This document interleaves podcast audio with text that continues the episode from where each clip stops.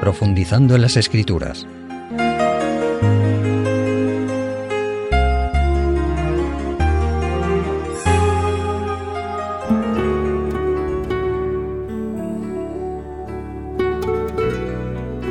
Amigos oyentes, nuestro tema de hoy va a ser una continuación de un tema anterior sobre Jesús el pan de vida. Para ello vamos a seguir leyendo en el Evangelio de Juan capítulo 6 a partir del versículo 51, donde dice, Yo soy el pan vivo que descendió del cielo.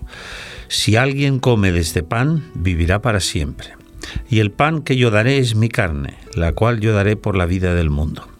Entonces los judíos contendían entre sí diciendo, ¿cómo puede éste darnos a comer su carne?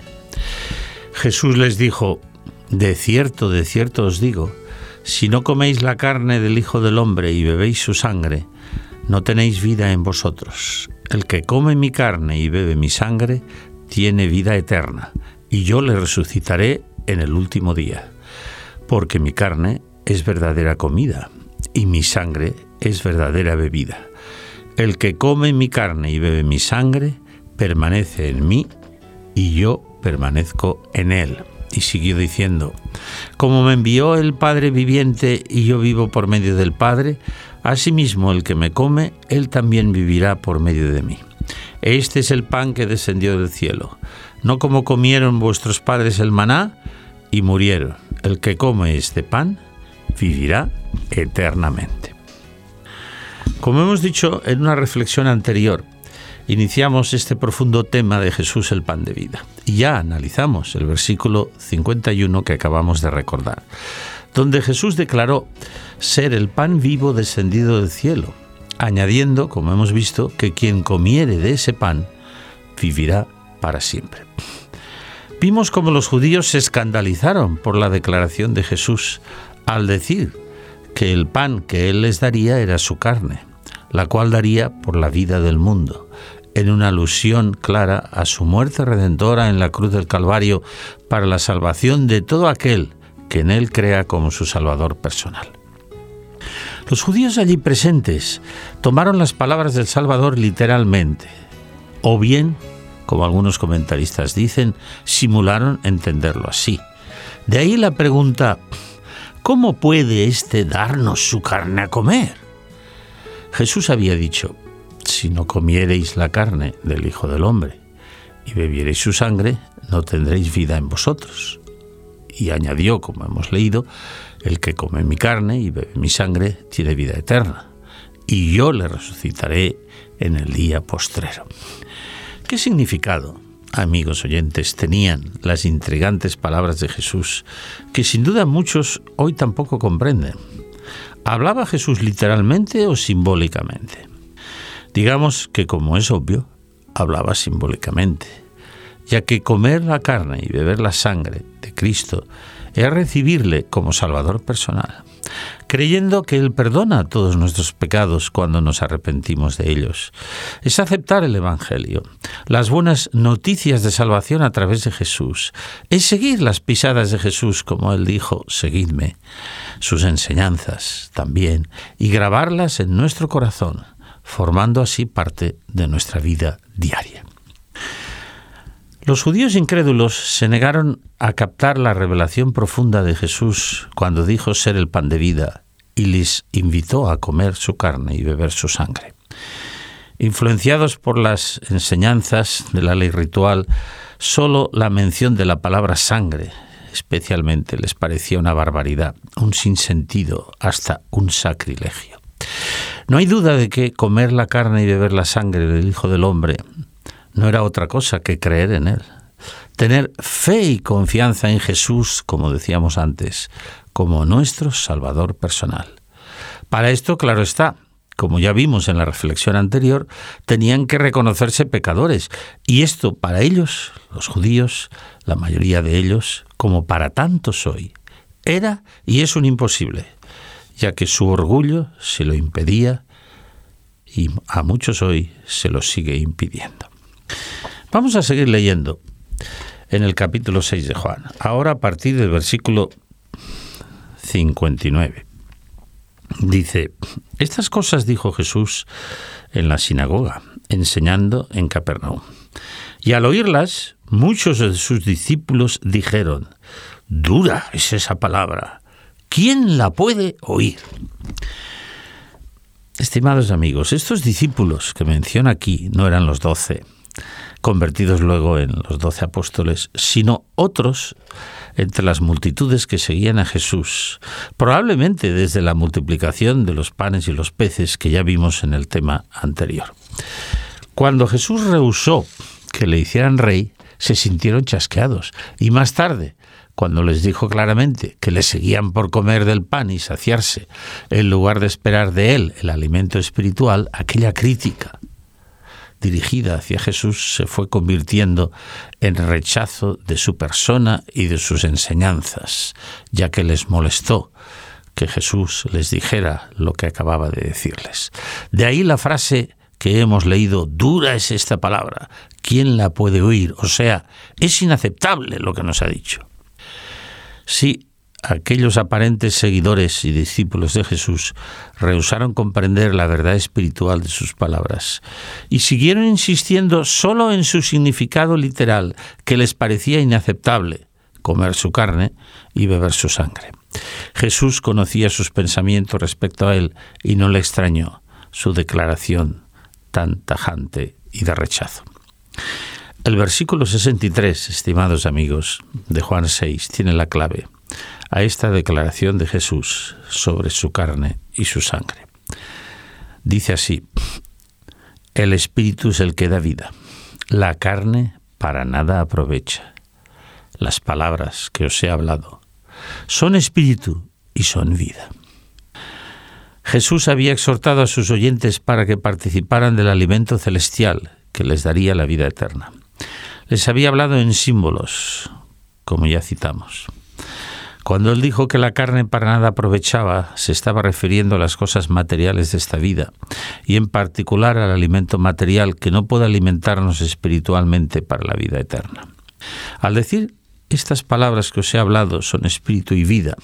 Jesús indicó que se refería a las cosas espirituales y había que recibirlas con fe y aceptarlas era recibir vida espiritual. Sí, estimados amigos, la vida de Cristo que da vida al mundo está en su palabra. Él hablaba la palabra de Dios.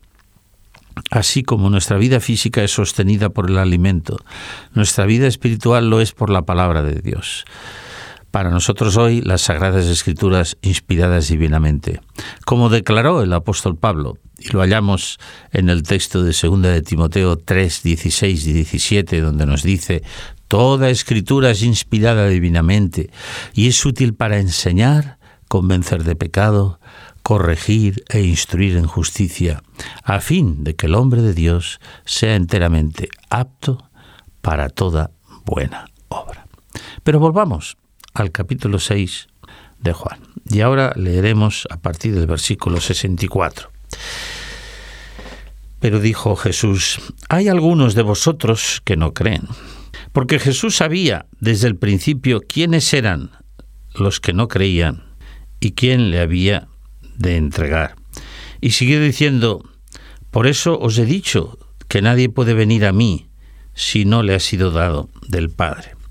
Desde entonces muchos de sus discípulos volvieron atrás y ya no andaban con él. Dijo entonces Jesús a los doce, ¿queréis acaso iros vosotros también. Sin duda, estimados amigos, esa frase que hemos leído. Pero hay algunos que no creen y a los que le habían de entregar incluía a Judas el traidor. Judas, como otros judíos, rehusó aceptar que el reino de Jesús era espiritual y no material. Sí, aquella profunda predicación de Jesús sobre el pan de vida y comer su carne y beber su sangre había producido, como hemos visto, que muchos de sus seguidores volvieran atrás y ya no le siguieran. Hasta entonces, Jesús había sido aceptado como un maestro o un profeta popular. Ahora, cuando les habló con claridad, le abandonaron.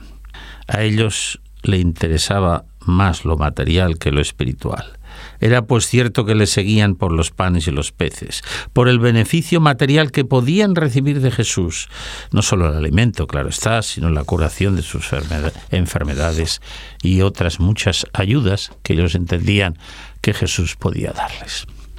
Estimados amigos, en este momento histórico del ministerio de Jesús en Galilea, le fue acercando la cruz y empezó a recibir el rechazo de las mayorías que aparentemente habían sido sus seguidores. Como leímos en el versículo 67, resulta impresionante. A Jesús realmente no le asustaba quedarse solo o casi solo. Lo que él deseaba es que sus discípulos lo fueran de verdad, de corazón, no por el interés material. Por eso se dirigió a los doce diciéndoles, ¿y vosotros? ¿Acaso queréis iros también? En griego esta pregunta de Jesús implica una respuesta negativa, significando así, vosotros no queréis iros también, ¿no es cierto?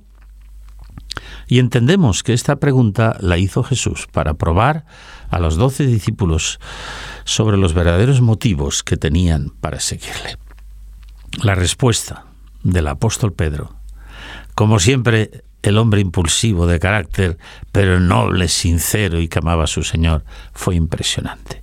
La hallamos en los versículos 68 y 69. Y respondió Simón Pedro, Señor, ¿a quién iremos? tú tienes palabras de vida eterna. Y nosotros hemos creído y hemos conocido que tú eres el Cristo, el Hijo del Dios viviente. Para mí, unas palabras impresionantes. Señor, ¿a quién iremos? Pedro estaba comenzando a comprender que las palabras que Jesús había hablado eran ciertamente la clave para la vida eterna espiritual. Hoy, cuando muchos rechazan el cristianismo y a Jesús nuestro Salvador, cuando muchos ridiculizan a los creyentes y otros que lo fueron apostatan de su fe, es vital que nos hagamos la misma reflexión que el bueno de Pedro se hizo.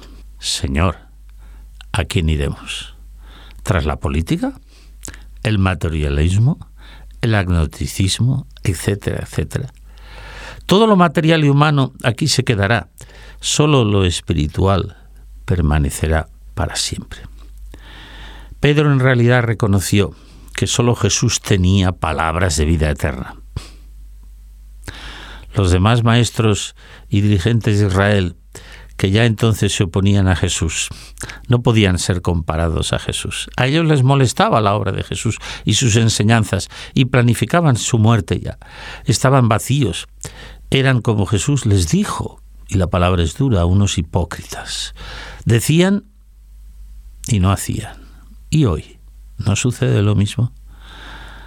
Aunque no estamos generalizando. La fe de Pedro es un ejemplo para ti y para mí. Él declaró en nombre de sus compañeros también, nosotros hemos creído y conocemos que tú eres el Cristo, el Hijo del Dios viviente tú tienes palabras de vida eterna, como diciendo, solo tú las tienes. Estimado amigo, son tus convicciones como las del apóstol Pedro. ¿Crees, creemos que Jesús es el Cristo, el Hijo de Dios? Si creemos en Él, la lógica es que le sigamos, que aceptemos sus enseñanzas, que las vivamos y también y eso es muy importante, estimado amigo, que las demos a conocer a otros sin avergonzarnos de ellas. No difunden otros sus opiniones personales, sus teorías fruto solo del pensamiento humano imperfecto y pecaminoso. No leen, no ven, no creen millones de seres en la palabra y el pensamiento humano, lleno de incongruencias, errores y también tristemente falsedades. No oímos hoy una cosa y mañana nos dicen lo contrario y luego aducen que nunca lo dijeron. Os invito y me invito a mí mismo a hacer nuestra la reflexión sincera y llena de fe del gran apóstol Pedro. Señor, ¿a quién iremos? Ya que solo tú y tus enseñanzas contienen un mensaje de esperanza que conduce a la vida eterna a un mundo mejor, sin injusticias, sin dolor y sin muerte. como nos aseguran las Sagradas Escrituras, porque todos sabéis que vivimos en un mundo lleno de problemas, de guerras, de violencia, de crisis profunda en todos los aspectos. Y la crisis material, siendo grave, no es la peor, sino la crisis moral y espiritual, la que conduce a tantos a la droga, al alcoholismo, a todo tipo de excesos, para ahogar el sinsentido de su vida, para olvidarse creen de sus problemas, pero así solo los agravan, los aumentan. Estimados amigos, en estos momentos realmente difíciles del mundo en el que vivimos tú y yo. Os invito solemnemente a acudir a Cristo, a que leáis cada día una porción de las Sagradas Escrituras, comenzando por los Evangelios, y lo hagáis con oración, y pidáis a Dios ayuda para aplicar estas enseñanzas de Jesús en vuestra vida. Veréis cómo vuestra vida cambiará. Y aunque sigáis teniendo problemas, os ayudará a sobrellevarlos mejor, sabiendo que no solo estáis aquí vosotros, otros también tienen los mismos problemas, pero el Señor es Padre de todos. Hay un Dios de amor que es vuestro Padre celestial y que, aunque todos a vuestro alrededor os dejaren, Él nunca os dejará. Que Dios os bendiga y os ayude a aumentar vuestra fe en Jesús como vuestro Salvador personal y en sus enseñanzas, porque la fe viene por el oír y aplicar con interés a nuestra vida la palabra de Dios, el Evangelio, las buenas nuevas de salvación a través de Jesús. Hasta el próximo encuentro y que Dios os bendiga.